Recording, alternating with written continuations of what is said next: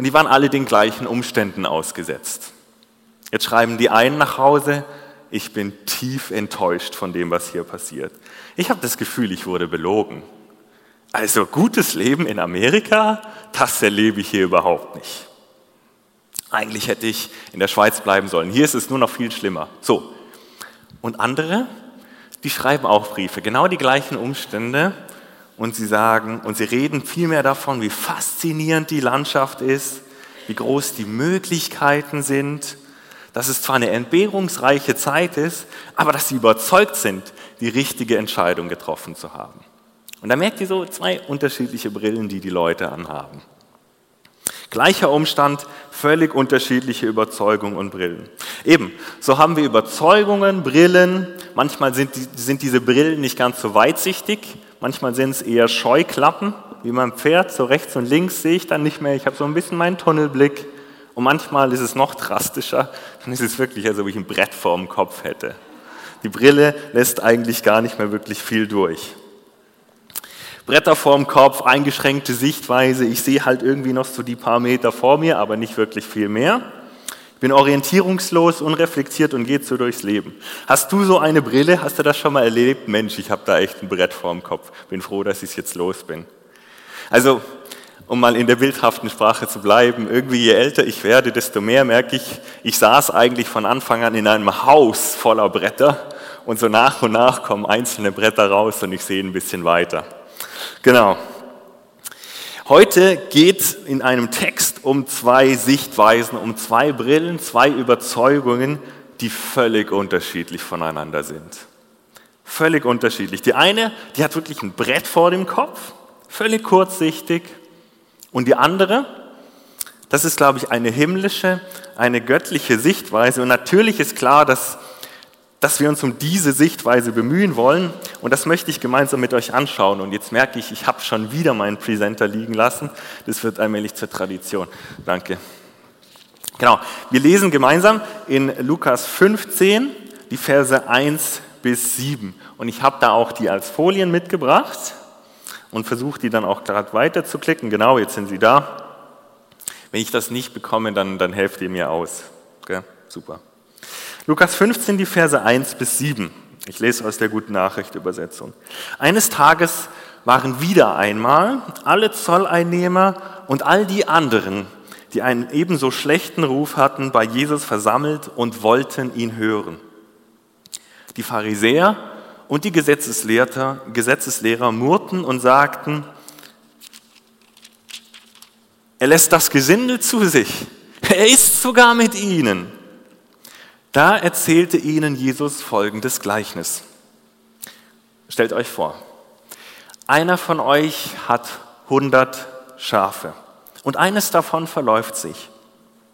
Lässt er dann nicht die 99 allein in der Steppe weitergrasen und sucht das Verlorene so lange, bis er es findet? Und wenn er es gefunden hat, dann freut er sich, nimmt es auf die Schultern und trägt es nach Hause. Dort ruft er seine Freunde und Nachbarn zusammen und sagt zu ihnen, freut euch mit mir, freut euch mit mir, ich habe mein verlorenes Schaf wiedergefunden. Ich sage euch, genau so ist bei Gott im Himmel mehr Freude über einen Sünder, der ein neues Leben anfängt, als über 99 andere, die das nicht nötig haben. Zwei fundamental unterschiedliche Sichtweisen und wir lesen von ihnen eigentlich schon in den ersten zwei Versen.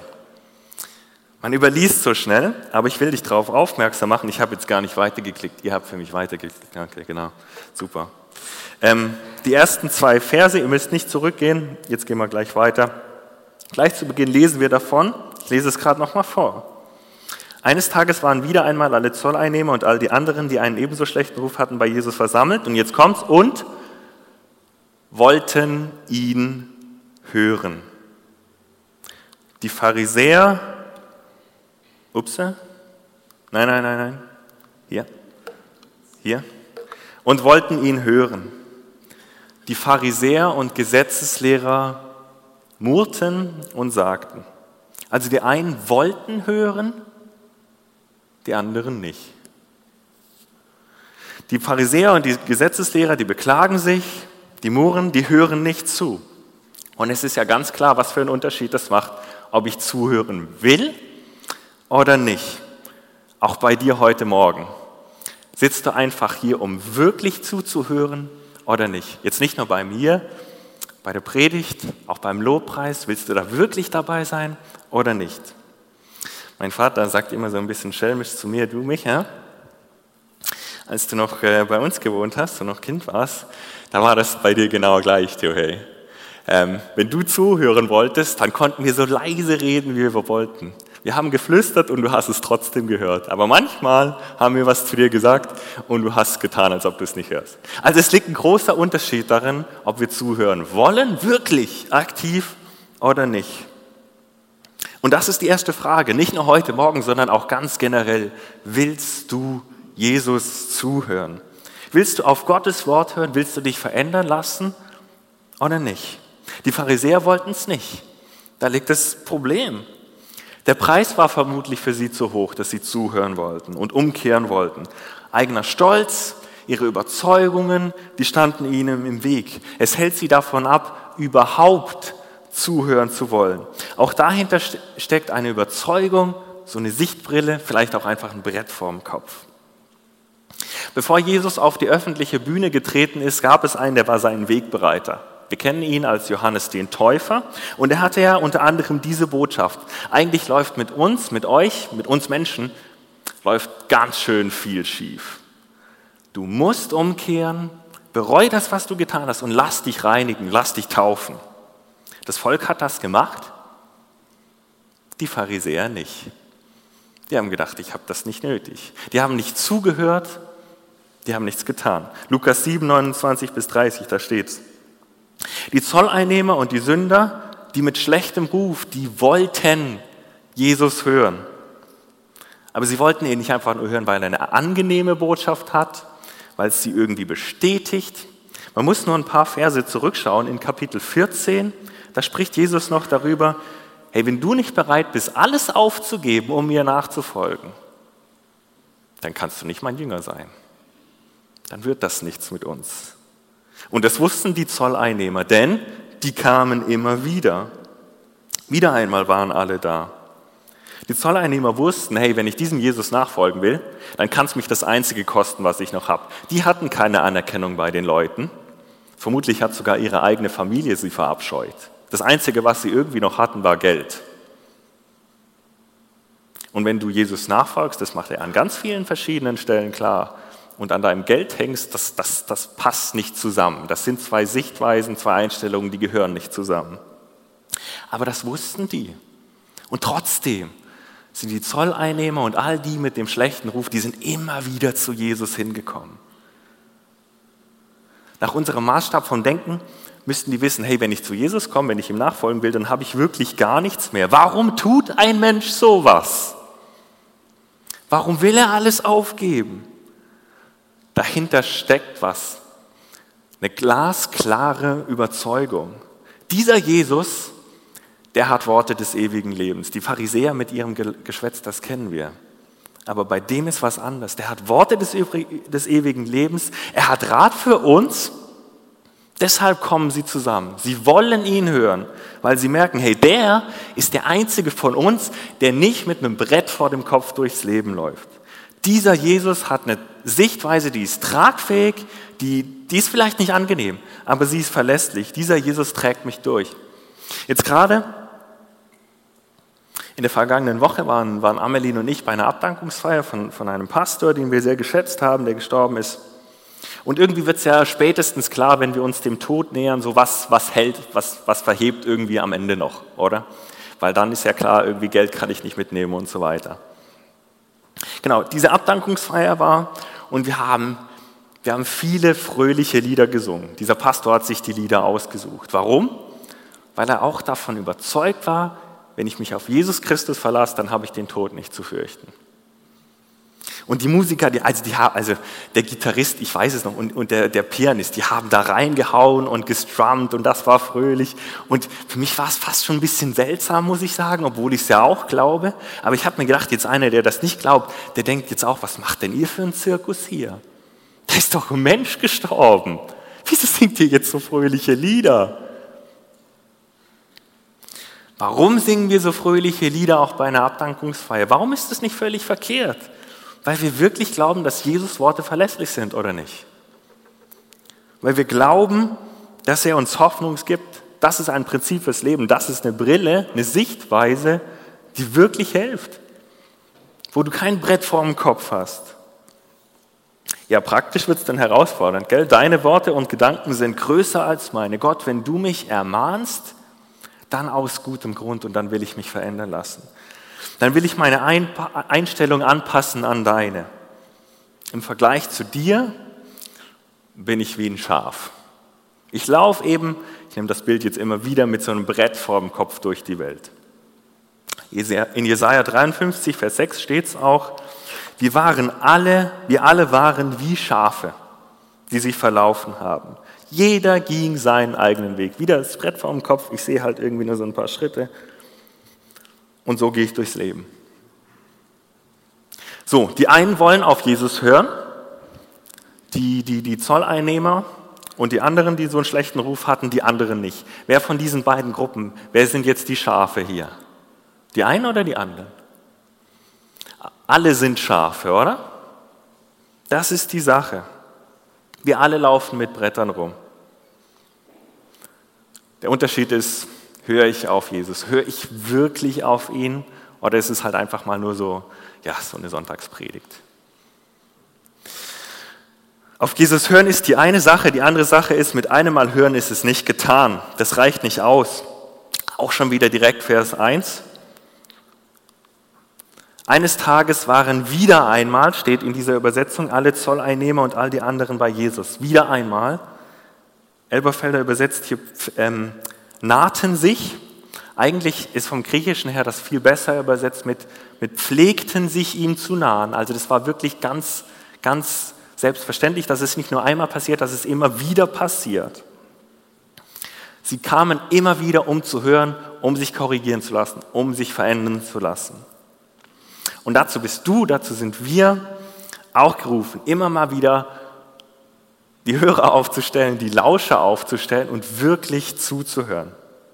Und ich habe euch hier auch zwei Verse noch, dazu aus dem Neuen Testament. Lasst euch in eurem Denken erneuern durch den Geist, der euch geschenkt ist. Durch den Geist, super Pfingsten, endlich habe ich die Brücke geschlagen. Hä? Lasst euch in eurem Denken erneuern. Oder Römer 12, Vers 2, passt euch nicht den Maßstäben dieser Welt an, lasst euch vielmehr von Gott umwandeln, damit euer ganzes Denken und Wollen, gehört eigentlich da immer mit dazu, damit euer ganzes Denken und Wollen erneuert wird. Dann könnt ihr euch ein sicheres Urteil bilden, welches Verhalten dem Willen Gottes entspricht und wisst in jedem einzelnen Fall, was gut und gottgefällig und vollkommen ist. Also das ist, die, das ist die Anleitung, wie ich hier nicht mit meinem Brett vor dem Kopf durch die Welt laufe, sondern wie sich das Brett hebt. Dass wir uns von Gott verwandeln lassen durch seinen Geist, indem wir immer wieder zuhören.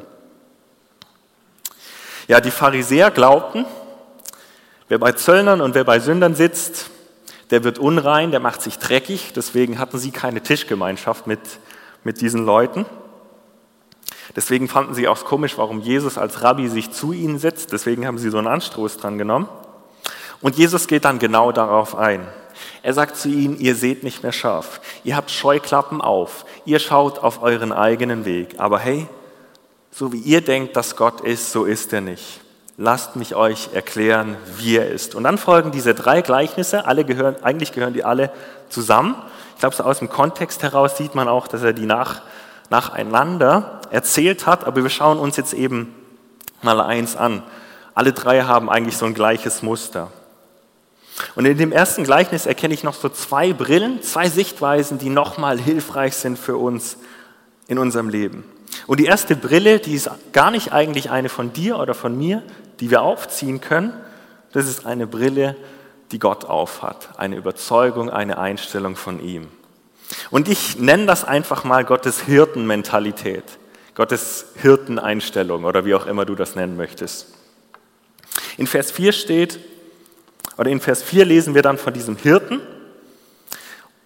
Und zur Zeit Jesu wussten alle noch ganz genau, was mit dem Job des Hirten verbunden war, welche Verantwortung, welche Aufgabe der auf hatte.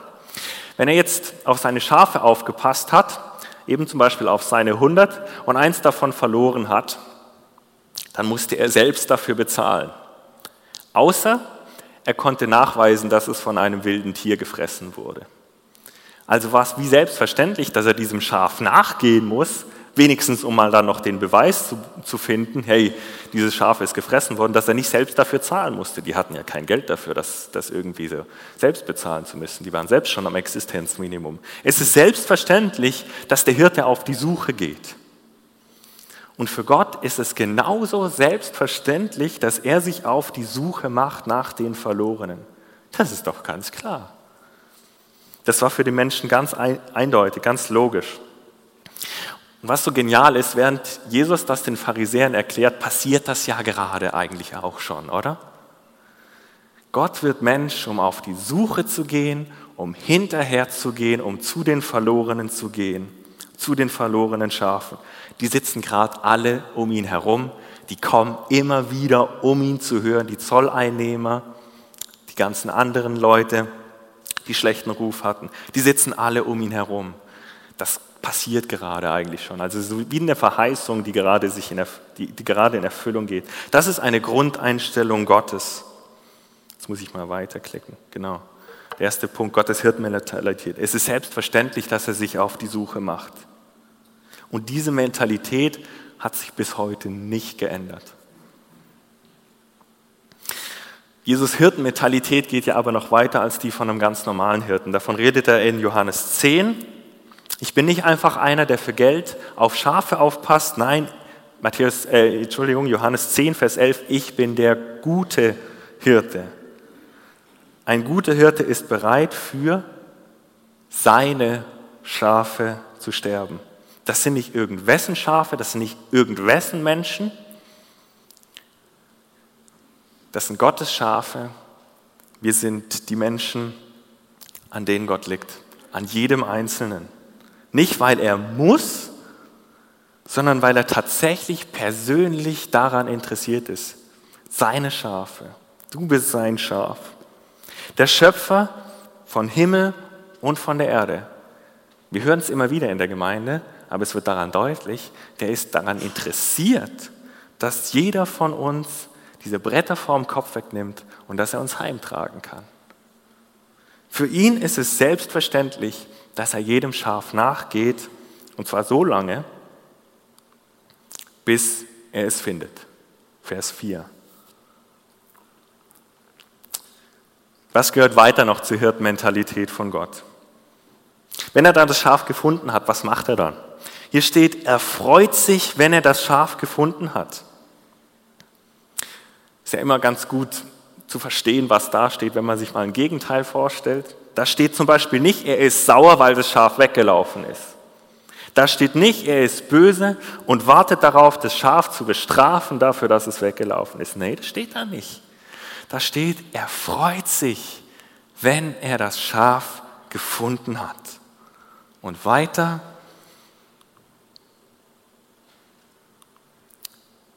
er trägt das Schaf heim.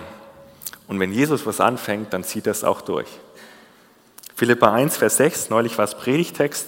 Ich bin ganz sicher, Gott wird das gute Werk, das er bei euch angefangen hat, auch vollenden.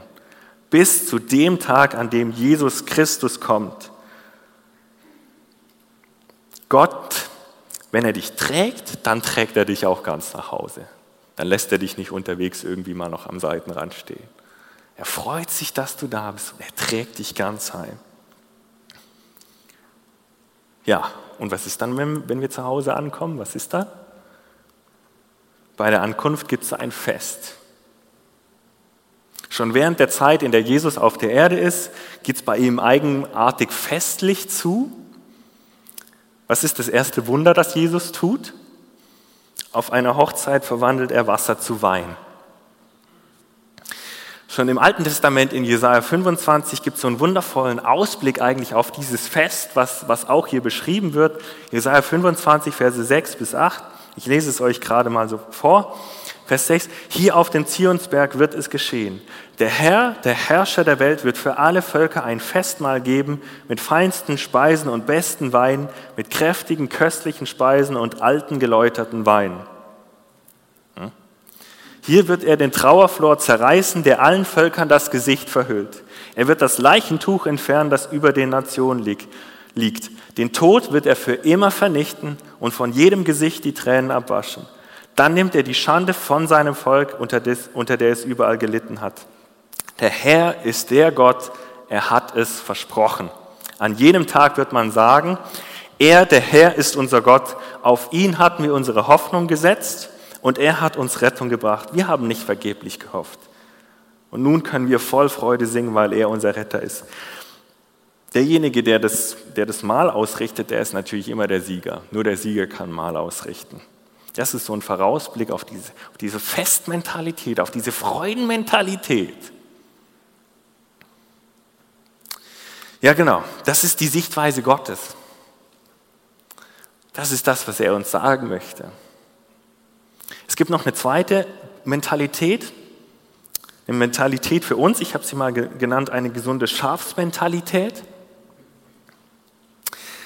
Ja, ist irgendwie unangenehm, so dass unbedingt von sich sagen zu müssen, ich bin echt ein Schaf. Ich glaube, es gibt ja auch irgendwie so eine Ausdrucksweise, du Schaf oder weiß ich nicht was. Ich bin echt ein Schaf. Aber hey, das ist okay. Und deshalb richte ich mich auf dich aus, Gott. Deshalb möchte ich mich von dir tragen lassen. Ich habe es immer wieder betont, hören oder nicht hören. Hören im hebräischen Denken meint immer auch tun.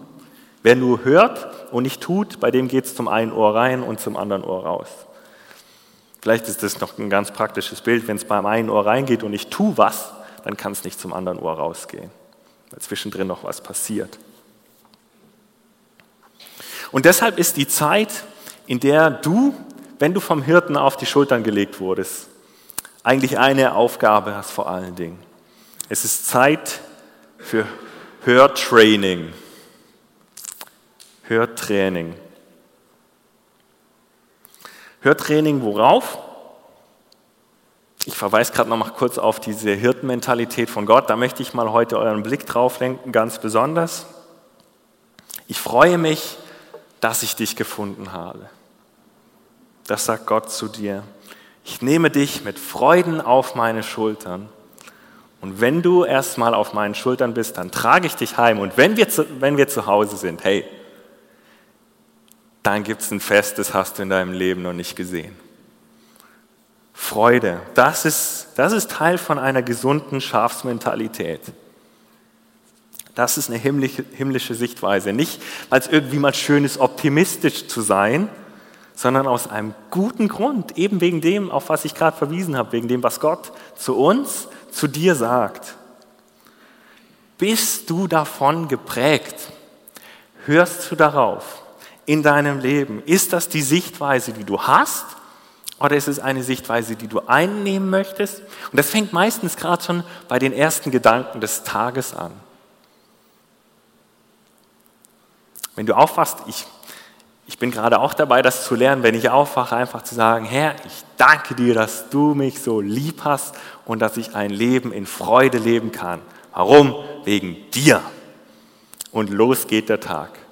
Das ist doch mal eine andere Sichtweise.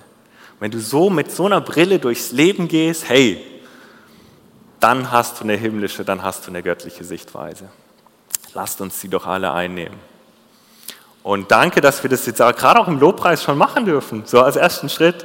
Danke, dass ihr uns mit hineinnehmt.